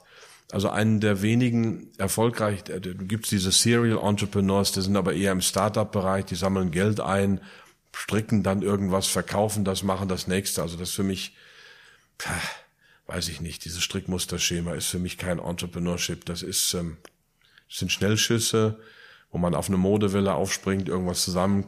Manches davon ist dann vielleicht auch erfolgreich, aber das ist für mich nicht ein Unternehmer. Unternehmer ist mit deiner Geschäftsidee seiner Mission verheiratet und will die nach vorne bringen durch alle Wogen. Also der einzige Serial Entrepreneur aus jüngerer Zeit, der mir wirklich einfällt, ist der Steve Jobs, der im Prinzip Apple 1.0, dann ist er da rausgeflogen, dann hat er mit Next einen gewaltigen Flop gehabt, das weiß man heute schon nicht mehr, war auch so ein großer, schlanker, persönlicher Computer, dann hat er Pixar mitgegründet, die äh, Animations- Company und dann ist er zurück nach Apple und hat quasi aus dem alten Unternehmen völlig Neues gemacht.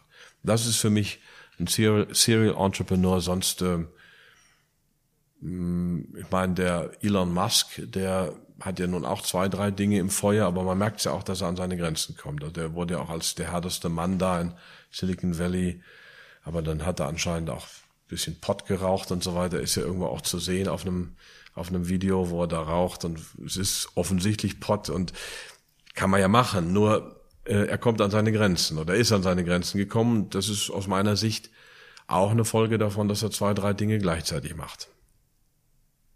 Aber gerade dieses gleichzeitig machen, das macht ja auch ihre Biografie aus. Also wo hat das Grenzen, dieses gleichzeitig machen? Mhm. Ja, das hat Grenzen. Ich stoße ja auch immer wieder an Grenzen. Also im meinem dritten Lebensjahrzehnt hat es mich sicherlich auch Zeit gekostet, aber es war auch ein Suchen. Und dann mit 34 wusste ich, das ist eine Geschäftsidee, die ich bis heute verfolge. Mittlerweile natürlich nur noch teilweise operativ, also ein Großteil meiner Energie geht darauf hin, ausgewählte Kunden noch zu beraten, aber auch meine Mitarbeiter und Führungskräfte zu finden, zu entwickeln, da Potenziale zu entfalten. Das ist mittlerweile ein Großteil meines, meines Jobs. Im Fernsehen, Medien bin ich ja nicht mehr so viel, was mir andere Zeitreserven schafft. Ähm, jetzt ähm, bin ich ja, schlägt ja auch wieder ein bisschen die politische Ader durch, die ja nie ganz weg war. Also jetzt kommt man natürlich wieder an so einen, an so einen Grad, an so eine Entscheidung, wo man schauen muss, wie vereine ich das. Also die letzten ähm,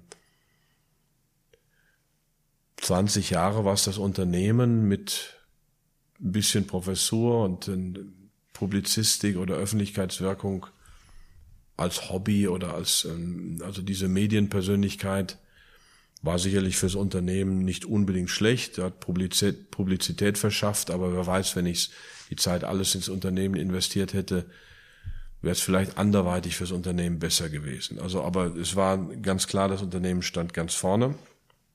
Jetzt mache ich auch kein zweites Unternehmen. Ich versuche halt mehr und mehr Menschen zu entwickeln. Ich bin 54, Sie haben mich das vorhin gefragt. Ähm, ich muss das nicht machen, bis ich 75 bin oder so. Also ich versuche, hat man natürlich auch viele Fehlgriffe oder einige, aber man muss immer weiter versuchen. Also das ist im Moment so die Herausforderung, zu schauen, wie wächst die Organisation durch die richtigen Leute ähm, weiter, so dass sie immer unabhängiger von mir wird. Aber sie ist natürlich immer noch abhängig von mir, das ist keine Frage. Sie sprachen gerade die, die Medienreichweite an oder die Medienpräsenz, ähm, die anscheinend jetzt nicht mehr so stark gegeben ist, um diese Aussage zu treffen, muss sie mal da gewesen sein, sonst macht die Aussage keinen Sinn. Und der breitere Öffentlichkeit sind sie ja durch ihr Buch Der Crash kommt im Jahr 2006 mhm. bekannt geworden. Und äh, es ist ja häufig so ein Branding bei ihnen, sie haben den Crash vorausgesagt. Mhm. Das ist ja so. Das, das war das Branding, das, ja. Das genau. findet man, genau, das ist so das Branding. Ähm, obwohl sie ja genau genommen den Crash gar nicht vorausgesagt haben. Also sie sagen ja in dem Buch selbst, ob es jetzt 2.7, 2.10, weiß ich gar nicht, aber er kommt. Naja, 2.7, maximal 2.10, vielleicht wahrscheinlich 2.8. Das ist schon eine sehr klare Positionierung, würde ich sagen. Ich habe auf diese Positionierung auch 19 Jahre gewartet. Ähm, ich habe das im Kölner Vortrag für Wirtschafts- und Sozialgeschichte, der auch dann im Jahrbuch für Wirtschafts- und Sozialgeschichte veröffentlicht wurde 2010, sehr deutlich dargelegt, wie ich zu dieser Prognose kam. Erstmal ganz wichtig, nicht in einem Wirtschaftsforschungsinstitut. Wenn Sie alle halbe Jahre Prognosen machen müssen, kann das nur Murks werden, weil Sie mal klarer sehen, mal nicht. Dann die Grundidee war Unterkonsumption, also zu viel Vermögen bei den Vermögenden, zu viel im, zu wenig im Wirtschaftskreislauf und dann Aufblähung der Assetpreise. Diese These hat schon 89 ein unbekannter indischer College-Professor in den USA vertreten, der ein Buch geschrieben hatte, The Great Depression of 1990. Das war für mich so ein Weckruf. Ich sage, eigentlich hat er recht, aber es war zu früh. Und ich habe dann wirklich die Indizien beobachtet und beobachtet und beobachtet. Und 2005 oder vier, ich glaube vier, fünf, gab es in Fortune, vier muss es gewesen sein, der bekannten amerikanischen Wirtschaftszeitschrift gab es eine Titelgeschichte Is the Housing Boom Over? Mhm. Und das war so ein Initialzünder, ich gesagt, jetzt wird's heiß langsam, weil diese Häuser, die Assetklasse Immobilien natürlich noch wesentlich größer als was die Assetklasse Aktien. Jetzt wird's heiß. Und dann habe ich mich reingegraben und 2005 den Vertrag unterschrieben, März, April, Mai 2006 das Manuskript abgeliefert und dann lief das auch ganz gut, verkaufte sich auch ordentlich. Aber es ging natürlich erst dann zwei Jahre später durch die Decke in der heißen Phase der Finanzkrise. Und mein Verleger ärgert sich heute noch schwarz, weil er kurz vorher gegen meinen Rat von Hardcover auf Paperback umgestellt hat. Und mit Hardcover wäre natürlich der ökonomische Erfolg für den Verlag nochmal wesentlich höher gewesen. Mir war es relativ egal, aber ich habe damals auch gesagt, lass noch mal ein, zwei Auflagen machen, aber so war es dann eben. Im in meinem Podcast war ja auch schon Dirk Müller zu Gast. Mhm. Sie sind ja Kollegen und auch befreundet. Und auch diese, auch dieses Gespräch gab es ja bei, bei YouTube zu sehen, von einem mhm. Videoformat auch. Und da gab es natürlich zahlreiche Kommentare. Und einer der Kommentare äh, spielte auf diese, auf diese Crash-Prophezeiungen mhm. an. Und dieser Kommentator verglich diese Fähigkeit, einen Crash vorauszusagen, mit einem Menschen, der sich neben die Autobahn stellt und sagt, hier wird es Stau geben. Weil die Wahrscheinlichkeit ist hoch, dass das irgendwann der Fall sein mhm. wird. Was, was meinen Sie dazu? Also wie, was würden Sie entgegnen, wenn man Ihnen das vorwirft? Dass ähm, Sie sich ja eigentlich nur neben die Autobahn stellen und sagen, der Crash kommt. Ach so, ne, weil, weil der Stau automatisch kommt oder weil wirklich an dieser Stelle eine hohe Stauwahrscheinlichkeit ist? Weil es eine Autobahn ist und auf der Autobahn fahren manchmal zu viele Autos. So, so war da wahrscheinlich Ach, das die Logik. Ist zu banal, das ist zu banal. Also wenn, okay. wenn sich jemand an bestimmte Stellen der Autobahn stellen würde und sagt, hier ist die Stauwahrscheinlichkeit sehr hoch, dann ist schon, ähm, dann wäre die Analogie schon gar nicht so schlecht. Weil auch der Stau, was menschengemachtes ist, wenn der vorne auf die Bremse latscht, latscht der nächste noch mehr auf die Bremse und so weiter. Ja. Ähm, Im Prinzip könnte das auch äh, mit Brücken vergleichen. Es gibt einen Calvin und Hobbes Comic, wo der äh, Calvin seinen Vater fragt, äh, weil sie gerade über eine Brücke fahren mit einer Maximallast. Dad, wie, wie testen denn Ingenieure eigentlich, wie viel Gewicht man äh, für wie viel Gewicht man so eine Brücke zulassen kann. Dann sagt der Vater, ja, also die fahren immer schwerere Lastwagen drüber und wenn es dann irgendwann zusammenbricht, dann wissen sie, da müssen sie eins zurückgehen. Dann bauen sie die Brücke wieder auf und wissen, bis was das Maximalgewicht ist. So, äh, kein Ingenieur würde so ähm, Brücken berechnen. Aber die Finanzbranche macht es genauso mit Finanzprodukten. Also man haut alles, jetzt im Moment sind das die ETFs und die passiven Produkte, die genauso uns Probleme bringen werden. Damals waren es die Subprime-Produkte. Also in der Finanzbranche ist das gang und gäbe. Ich fahre immer schwerere Lastwagen über die Brücke, bis sie bricht und dann baue ich sie wieder neu auf. Da hat sich nichts geändert, auch seit dem letzten Crash nicht. Was ist das Problem mit den ETFs aus Ihrer Sicht? Äh, die sind dumm. Die schaffen, ähm, also im Prinzip ist es für den Einzelnen durchaus eine legitime oder eine gute Möglichkeit, Vermögen anzusparen, aber nicht alle ETFs sind transparent. Viele haben irgendwelche Derivate drin, da muss man Finger von lassen. Das finden Sie aber nur im Kleingedruckten, die synthetischen ETFs. Das ist ja schon mal ein riesen Intransparenz und auch riesen Gefahrenpotenzial. Und das findet man nicht so einfach. Das zweite ist, dass die ETFs dumm sind, dass sie also irgendwelche Indizes abbilden. Die letzten Aufschwünge an der Nasdaq sind größtenteils durch die großen Technologietitel getragen gewesen. Ähm, wenn das mal nicht mehr irgendwann läuft, äh, wenn es dann runtergeht, dann müssen die ETFs unter Umständen umschichten, dann verstärken sie die Gewichtung. Also die ETFs sind eigentlich auch Trendverstärker. Und als Value Investor versuche ich mich trendunabhängig zu positionieren. Ähm, also nicht auf Wellen aufzuspringen und zu sagen, welches Unternehmen hat denn zehn Jahre freie Fahrt. Ähm, also ETFs werden uns noch einiges an Problemen bereiten. Und was sagt der Value Investor? Wie dicht sind wir vor dem nächsten Crash? Naja, da habe ich mich ja auch positioniert schon ähm, vor anderthalb Jahren auf dem Fondkongress in Mannheim. Ich habe ja zehn Jahre gesagt, Vollgas für Aktien. Also ab März 09, das ist auch dokumentiert im großen Interview in Börse Online, Vollgas für Aktien. Und Sie haben von mir keine Crash-Prognosen gehört. Die, also von, von 09 bis äh, 2018 nicht. Aber Anfang 18 habe ich gesagt, also die Wahrscheinlichkeit innerhalb der ersten Amtszeit von Donald Trump ist hoch. Und damit haben wir nur noch gut anderthalb Jahre. Also ähm, man merkt auch, wie der Aufschwung immer dünner wird, wie ähm, immer mehr Marktsegmente problematisch werden. Es bröckelt. Und irgendwann, wenn es dann die Lawine los ist, dann geht sie vielleicht auch ins Tal. Nächstes Jahr gibt's ja die nächste Wahl in den USA. Mhm. Und die Wahrscheinlichkeit ist aus meiner Sicht gar nicht so gering, dass Donald Trump die gewinnt. Er hat zumindest eine Chance, sie zu gewinnen. Genau. Er ist nicht, nicht völlig aus dem Rennen.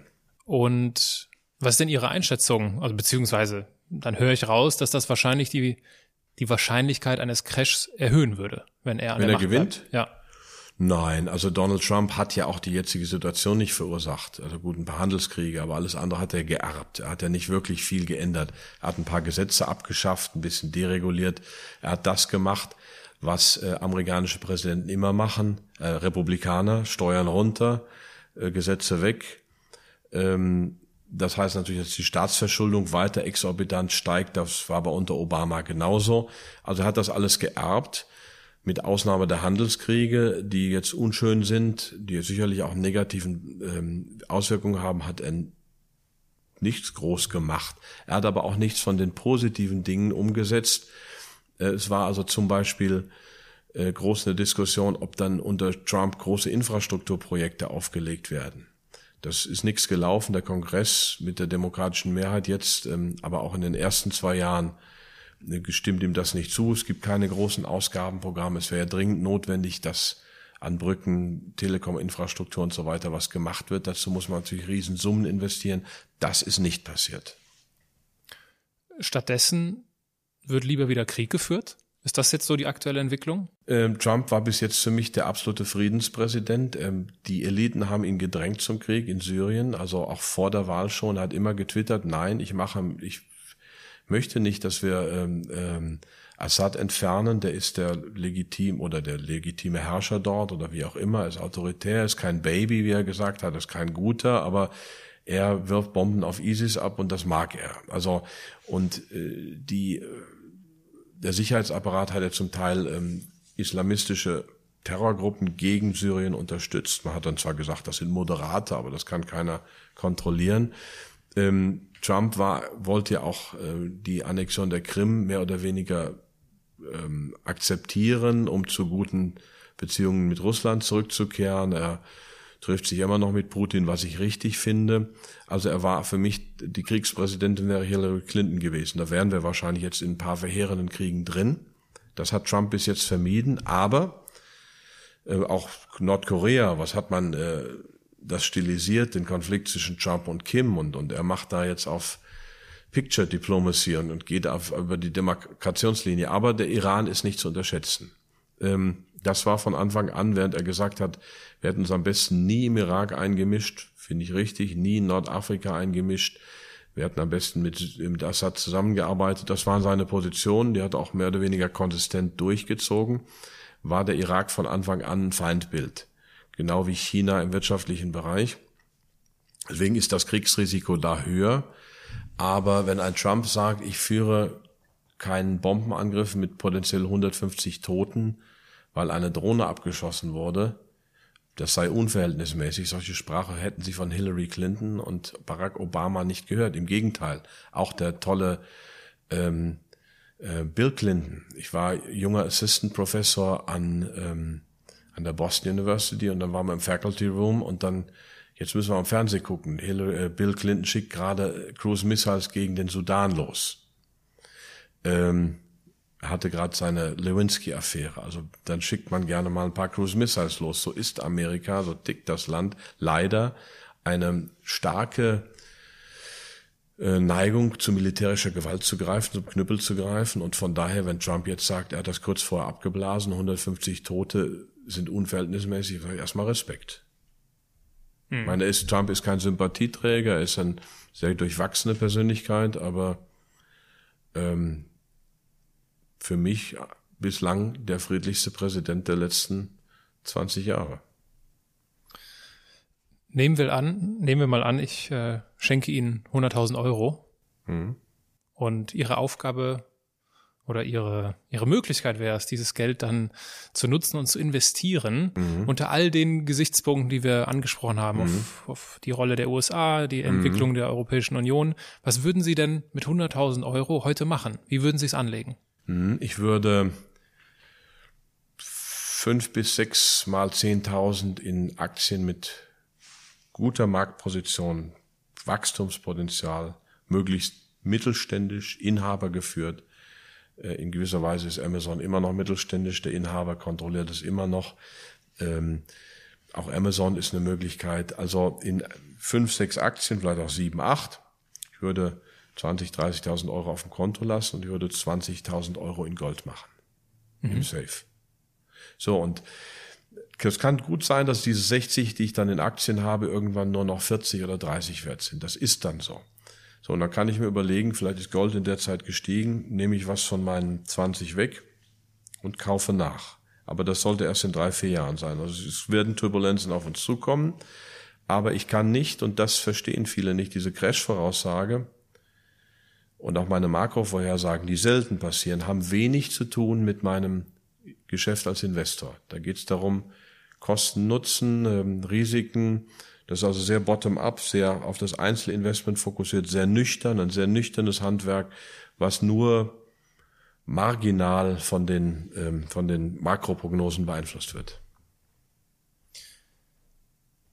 Ich habe mich in der Vorbereitung zu diesem Gespräch ausführlich mit äh, Ihrer Person beschäftigt und bin da über manche Dinge gestolpert, die für mich dann nicht direkt so zusammengepasst haben. Deswegen freue ich mich, dass ich Sie das jetzt direkt fragen kann. Beispiel. Sie sind für die Finanztransaktionssteuer. Absolut. Sie sind für die Erbschaftssteuer. Absolut. Was ja eher so die linke politische Perspektive ich schreib Dem, ich sitze gerade am Essay, bitte besteuert mich stärker. Okay. Ich gehöre zu den 1%. Okay. Ähm, wobei ich natürlich nicht möchte, dass man nur mich stärker besteuert, sondern bitte das gesamte eine Prozent. Aber ich glaube, das, ich glaube, das versteht man. Äh, gleichzeitig haben sie, und das haben sie ja offen auch äh, kundgetan, bei der Bundestagswahl 2017 die AfD gewählt. Mhm. Sie sind äh, Vorsitzender einer AfD-nahen Stiftung, mhm. wie es äh, wie es so heißt. Die von einer parteilosen Frau, nämlich Frau Steinbach, geleitet wird. Aber klar, da gibt's genau, schon genau, das, Beding Verbindungen, genau. klar, logisch. Die, die Nähe ist ja, äh, die ist da und Sie sind Also ich bin nicht Vorsitzender der Stiftung, Entschuldigung, das muss ich hier korrigieren, ich bin Vorsitzender des Kuratoriums. Entschuldigung, Vorsitzende ist die Frau absolut, Steinbach. Absolut. Äh, ist ja egal, also man verwechselt das gerne, aber ja. Vorsitzende ist Frau Steinbach und das Kuratorium ist der wissenschaftliche Beirat. Ich habe keine ja. Äh, keine operative Organfunktion dort. Ich bin Beirat. Ja. Die gingen aber schnell alle. Eine Sekunde. Haben Sie noch? Dann ja. stehe ich ganz kurz auf. So, kurze Batterieunterbrechung und vollkommen richtig, danke für die Ergänzung. Das war definitiv äh, mein Fehler. Die Zeit muss sein, das, äh, das äh, richtig zu stellen. Der letzte Punkt, den ich noch ergänzen wollte, Mitglied sind Sie aber in der CDU. Mhm. Ist das eine Strategie von Ihnen, dass man Sie in keine politische Schublade stecken kann? Naja, man wird mich schon als konservativen Menschen mittlerweile erkannt haben. Manche würden dann sagen rechts. Ich habe mit dem Begriff rechts überhaupt keine Probleme. Bin rechts, genauso wie man links sein kann.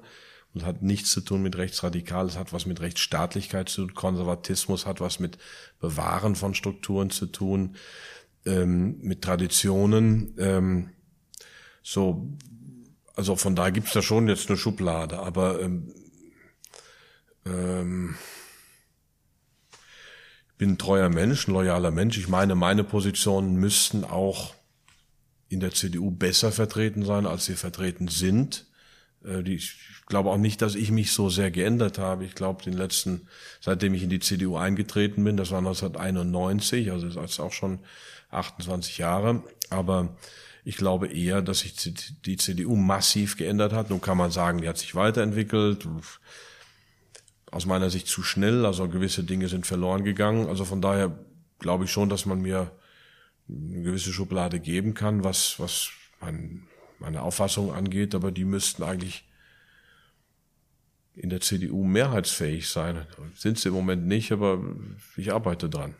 Ich meine, Sie haben jetzt ja mit einem äh, Tweet äh, für Furore gesorgt, mhm. der ja ziemlich, ähm, ja, es hat ja ein wie sagt man so schön, ein Shitstorm. Ja, verursacht. der war auch daneben, der war daneben, der kam so aus dem Bauch raus, weil ich, es passierte jetzt genau, also der ähm, äh, Mord an Walter Lübcke, ähm, Jetzt geht's durch die Medien rauf und runter, wie ähm, äh, bannen wir Rechtsradikalismus, rechtsradikale Gewalt, Rechtsterror. Das war ja auch vorher schon so und äh, das war meine Sorge, dass genau das passiert ist. Wir müssen gegen jeden ähm, ähm, Terror angehen und gegen jeden Extremismus und gegen jede politische Kriminalität. Und die haben wir eben in, in allen Bereichen. Und das ist das Entscheidende. Und, und jetzt wird das eben verwendet, um gegen eine legitime politische Kraft, die vieles anders sieht als die, das Kartell kann man fast sagen, der meisten anderen Parteien, wird das also als politische Waffe benutzt, auch im parlamentarischen Kampf. Das hatte ich befürchtet und da habe ich diesen missglückten Tweet rausgehauen, für den ich mich auch entschuldigt habe. Ähm, der war pietätlos zu dem Zeitpunkt.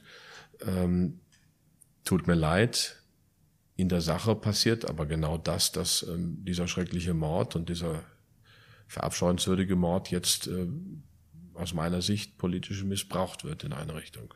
Obwohl die Ermittlungen ja in diese Richtung gehen, dass ja, es aus dem, aus dem rechtsradikalen Kreis richtig. der Täter stammt. Das, das ist richtig. Natürlich muss man das völlig aufklären, das ist völlig klar, aber ähm, man muss eben alle Straftaten verfolgen, man muss verfolgen, ähm, wie, äh, also ich meine, nehmen wir Magnitz, das hätte, der hätte auch sterben können an seiner Wunde. Also es sind zwei Abgeordnete der AfD übel zugerichtet worden. Zum Glück ist keiner dort gestorben. Einer ist nicht, das, also drei gab es ja den Magnitz, der ganz übel zugerichtet war, der Uwe Junge aus, aus Rheinland-Pfalz. Ähm, dann äh, den Kai Gottschall, also drei Abgeordnete sind physisch bedroht worden, zwei davon übel zugerichtet.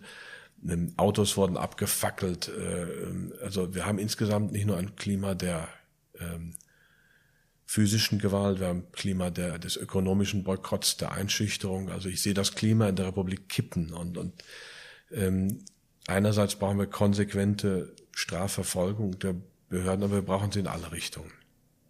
Können Sie denn, ich habe mir so ein paar Reaktionen durchgelesen, Sie hatten da dann den Tweet rausgelöscht und dann halt das, was Sie jetzt auch gerade geschildert haben, dann veröffentlicht, dass Sie sich dafür entschuldigen. Die Meinung der Twitter-Kommentare war dann fast einstimmig, dass das jetzt halt zu spät ist. Ne? Dass Sie Ihr wahres Gesicht gezeigt hätten. Wie gehen Sie denn damit um? Ja, ich finde das eine Sauerei. Ich finde das unter aller, also Menschen werden dann abgestempelt und fertig. Aber so ist es. Das weiß ich auch im Moment. Das ist eben diese Hetze, möchte ich fast sagen. Ein Mensch, der ähm, 30 Jahre lang was geleistet hat, äh, wird dann durch einen Tweet für viele geistig ins Abseits geschossen. So und das darf nicht sein. Das ist, äh, das sind Zustände wie im Mittelalter. Also für mich ist das Horror. Also ich meine, ich, ich weiß, dass es so ist im Moment. Ich kann damit auch ganz gut leben. Ich, ich hab, weiß, wer ich bin und was, aber mm, dass unsere Medien mittlerweile so funktionieren, dass ich einen Menschen, äh, der sich viel engagiert hat, mit, mit einem missglückten Tweet, der ja aus einer, sagen wir mal, aus einem Impuls herauskam, den man vielleicht sogar nachvollziehen kann, dass sie den Menschen dadurch abhaken und fertig machen da stimmt, da stimmt die Verhältnismäßigkeit nicht. Und das ist genau dieser politische Kampf, der politische Missbrauch von Dingen, wo alles durcheinander geht, äh, wo man als rechtsstaatlicher Mensch, als freiheitlicher Mensch, als Mensch, der in der Tradition der Aufklärung steht, sagt, das geht nicht. Hier habe ich Gut und Böse. Dasselbe ist so ein bisschen in der Klimadiskussion, in der Klima, in den Fridays for Future, in der ganzen Klimadebatte auch drin. Gut, Böse, das ist schon eine gewisse neue Religion, dass man was Bereich Klima machen muss, ist klar, aber dieses, da habe ich den Bösen, da habe ich den Guten, das ist für mich ein, ein Rückfall in mittelalterliche, in archaische Verhaltensmuster und, und von daher, ich weiß, dass es so ist, aber es ist nicht gut für unser Gemeinwesen. Wie erklären Sie sich denn diese Entwicklung, dass das? Die Menschen sind verunsichert. Es ist Druck auf dem Kessel. Die Wirtschaft, wir haben ja eben schon mehr, ich habe ja mehr soziale Ideen, was auch Steuersystem und so weiter angeht.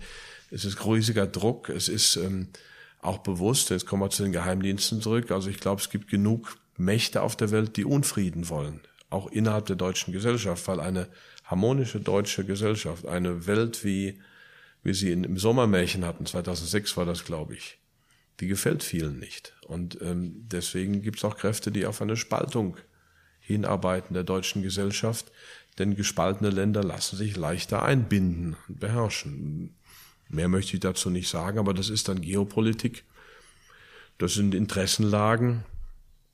Das muss man eben auch, ähm, das ist nüchterne geopolitische Analyse und man hat diese Spaltung in anderen Ländern schon gesehen und gibt in der Geschichte auch genug Beispiele.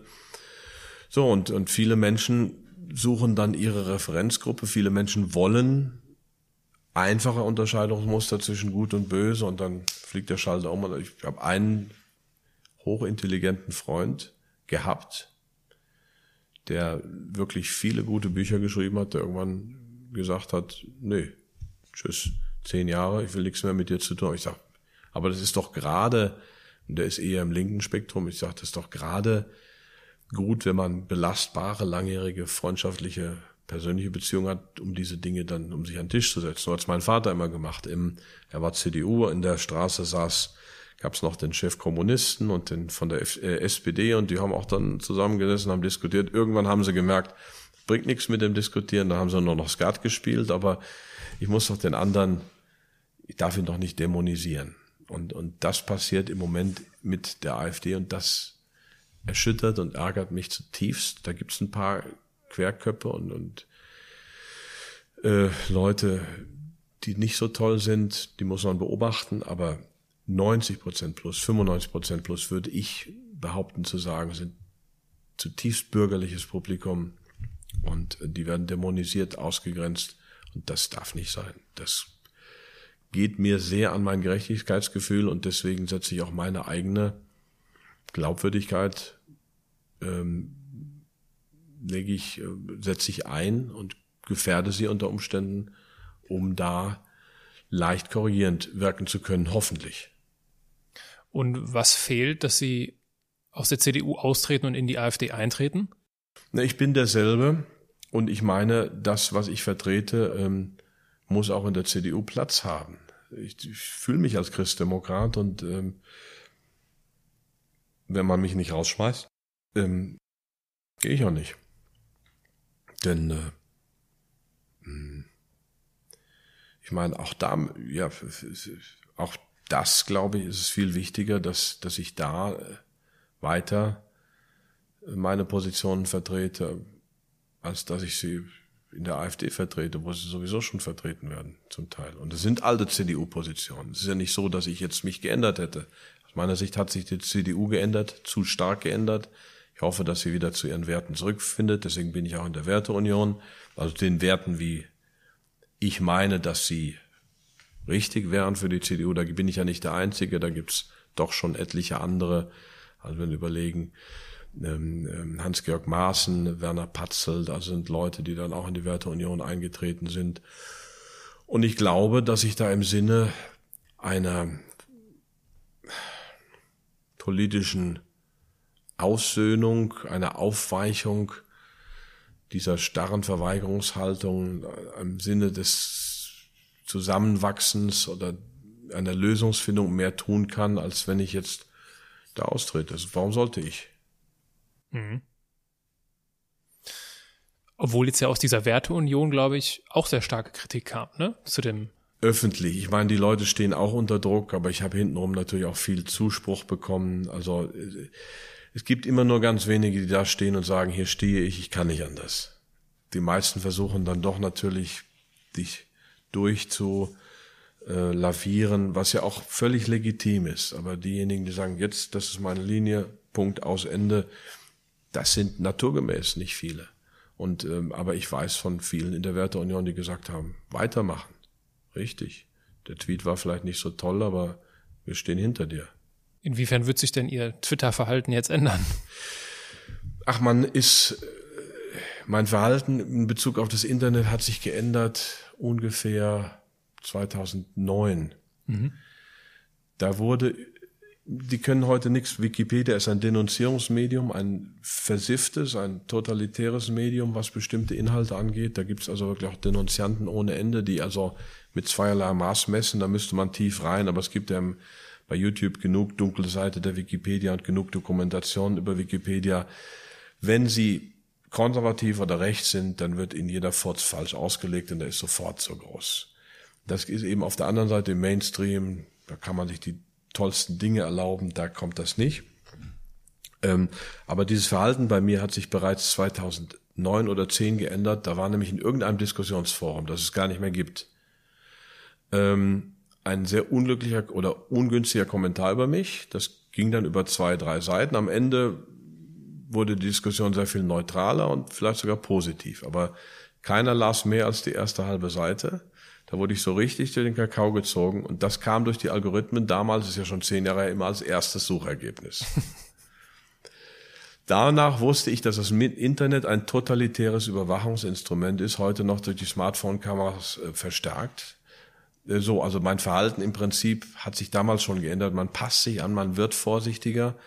Jetzt ist es, war ich einmal nicht ähm, vorsichtig, habe was rausgehauen, was auch falsch war, was pietätlos war. Ähm, ich habe dann damals bei diesem Forenbetreiber angerufen, dann sagte der, oh, da muss ich mal eben mit meinem Supervisor sprechen. Meldet sich zurück, ja, ich habe mit dem gesprochen, ist raus. Und dann war das der Forenbeitrag, der ein Jahr lang oder anderthalb Jahre lang die Leute, die sich über mich im Internet informiert haben, dominiert hat, weil der als erster auf war weg.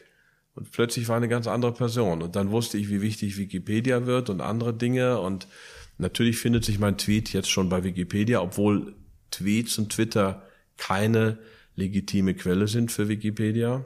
Mhm. Aber das ist dann auch egal in so einem Fall, wenn man draufhauen kann. Also ähm, mein Internetverhalten ähm, hat sich damals schon verändert. Ich habe im Gegenteil jetzt gesagt, ähm, du musst das durchstehen, du musst auch bei deiner Linie bleiben und ähm, versuch nur deine Impulse, also versuch, wenn irgendwie, also versuch noch rational, wenn du mal so einen ersten Impuls wieder hast, äh, denk nochmal drüber nach und dann mit etwas kühlerem Kopf raus. Also raus den Tweet, aber vielleicht erstmal ein bisschen drüber nachdenken. Sie sprachen gerade davon, von einer, Sie haben die Zeit als sehr politisch gespalten bezeichnet. Fürchterlich. Und, und sie haben sich an ihren Vater erinnert, der früher dann halt trotz politischer Unterschiede Mhm. mit den Kollegen dann am Ende, wenn die Diskussion nichts mehr gebracht hat, Skat gespielt hat. Ich finde, das ist ein sehr schönes Bild. Was kann denn jeder Einzelne tun, damit wir ein bisschen mehr in der Lage sind, gemeinsam, und das jetzt in Anführungsstrichen, Skat zu spielen? Naja, offen sein. Gerade das, was mein linker Freund, von dem ich dachte, das ist ein Freund fürs Leben, denn zehn Jahre viele Dinge zusammen gemacht, was der nicht gemacht. Der hat dann einfach den Dialog verweigert. Also ich darf wissen, was für Werte ich habe. Ich darf die offensiv und aktiv vertreten, was ich tue, was wirklich schwierig ist in der jetzigen Zeit, wo die, ich meine, das hat ja auch geschäftlich, auch Geschäftspartner kriegen Druck.